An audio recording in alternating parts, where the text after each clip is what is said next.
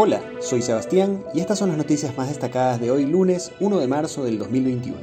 Un nuevo amotinamiento en la cárcel de Cotopaxi deja cinco guías retenidos. Hace poco, el Servicio Nacional de Atención Integral a Personas Adultas Privadas de Libertad informó que el incidente ya ha sido controlado. La policía realizó allanamientos en el Centro de Privación de Libertad de Guayaquil. El gobernador del Guayas, Luis Chonillo, explicó que dentro de los pabellones se han realizado barridos desde la tarde del viernes que ayudaron a localizar armas blancas, de fuego, licor artesanal y otros objetos no permitidos como celulares y cargadores de aparatos electrónicos. Una niña murió durante un incendio en Pascuales, en el noroeste de Guayaquil.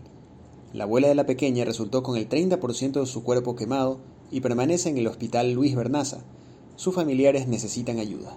Y el entrenador de Barcelona, Fabián Bustos, sumó este domingo 300 partidos dirigidos en el fútbol ecuatoriano.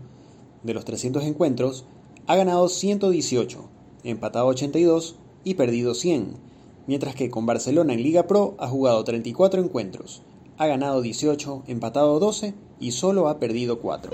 Encuentra estas y otras noticias más en extra.es. Hasta la próxima.